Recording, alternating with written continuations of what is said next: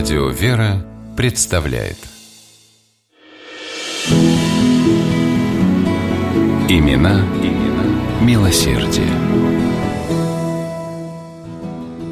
Российские промышленники середины XIX века внесли немалый вклад в процветание городов и сел. Владельцы текстильных фабрик Иваново-Вознесенска, современная Иваново, не только зарабатывали крупные капиталы, но и вкладывали часть своих доходов в благоустройство родного города. Такими щедрыми меценатами были ивановские купцы первой гильдии Дербеневы. Основателем текстильной династии Дербеневых стал Тимофей Васильевич, крестьянин деревни Аграфенина Владимирской губернии. В 1832 году Тимофей Дербенев открыл первую ткацкую мастерскую. Через 40 лет его сын Никанор перебрался в село Иваново. Тогда же здесь был образован город Иваново-Вознесенск.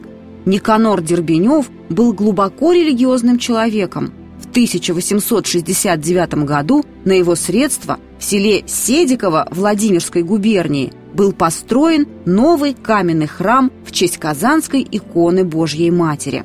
Дети купца тоже считали своим долгом прежде всего откликаться на нужды церкви. Александр Никанорович жертвовал на строительство церкви Владимирской Божьей Матери в Иваново-Вознесенске и внес капитал на создание вокруг нее женского Владимирского монастыря. После смерти Никанора Тимофеевича в 1887 году его дело перешло к сыновьям Александру, Ивану, Павлу и Ефиму, которые основали товарищество мануфактур Никанора Дербенева и сыновья. Дербеневы относились к рабочим и служащим как к членам единой семьи. Большие средства купцы тратили на специальные стипендии для детей своих сотрудников, создав для их обучения школу колористов при Иваново-Вознесенском реальном училище. Каждому рабочему предприниматели выделяли земельный участок, где он мог заниматься огородничеством.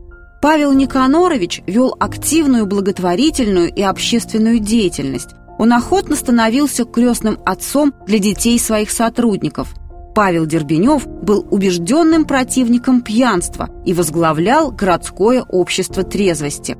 В 1884 году Павел Никанорович был избран городским головой Иваново-Вознесенска и находился на этом посту 21 год. Он вложил много средств и усилий в благоустройство дорогого его сердцу города – по его инициативе и на его деньги построили пожарное депо, новое здание городской думы и реальное училище. Дербенев принимал финансовое участие в закупке для города керосиновых фонарей, прокладке железных дорог рядом с Ивановым и возведении одного из мостов через реку Уводь.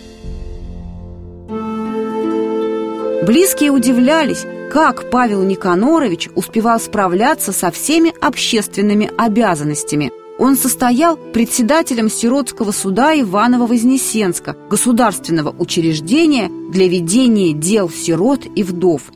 Был церковным старостой в селе Седиково, членом Шуйского попечительства детских приютов, Иваново-Вознесенского и Шуйского благотворительных обществ. Император Николай II неоднократно встречался с Павлом Никаноровичем и высоко ценил его как талантливого общественного деятеля и милосердного человека. Купцов Дербеневых в Иваново не забыли. Мост через реку Уводь рядом со зданием бывшей фабрики товарищества так и зовется Дербеневским. А в самом здании бывшей фабрики расположен деловой центр с названием Дербенев-центр.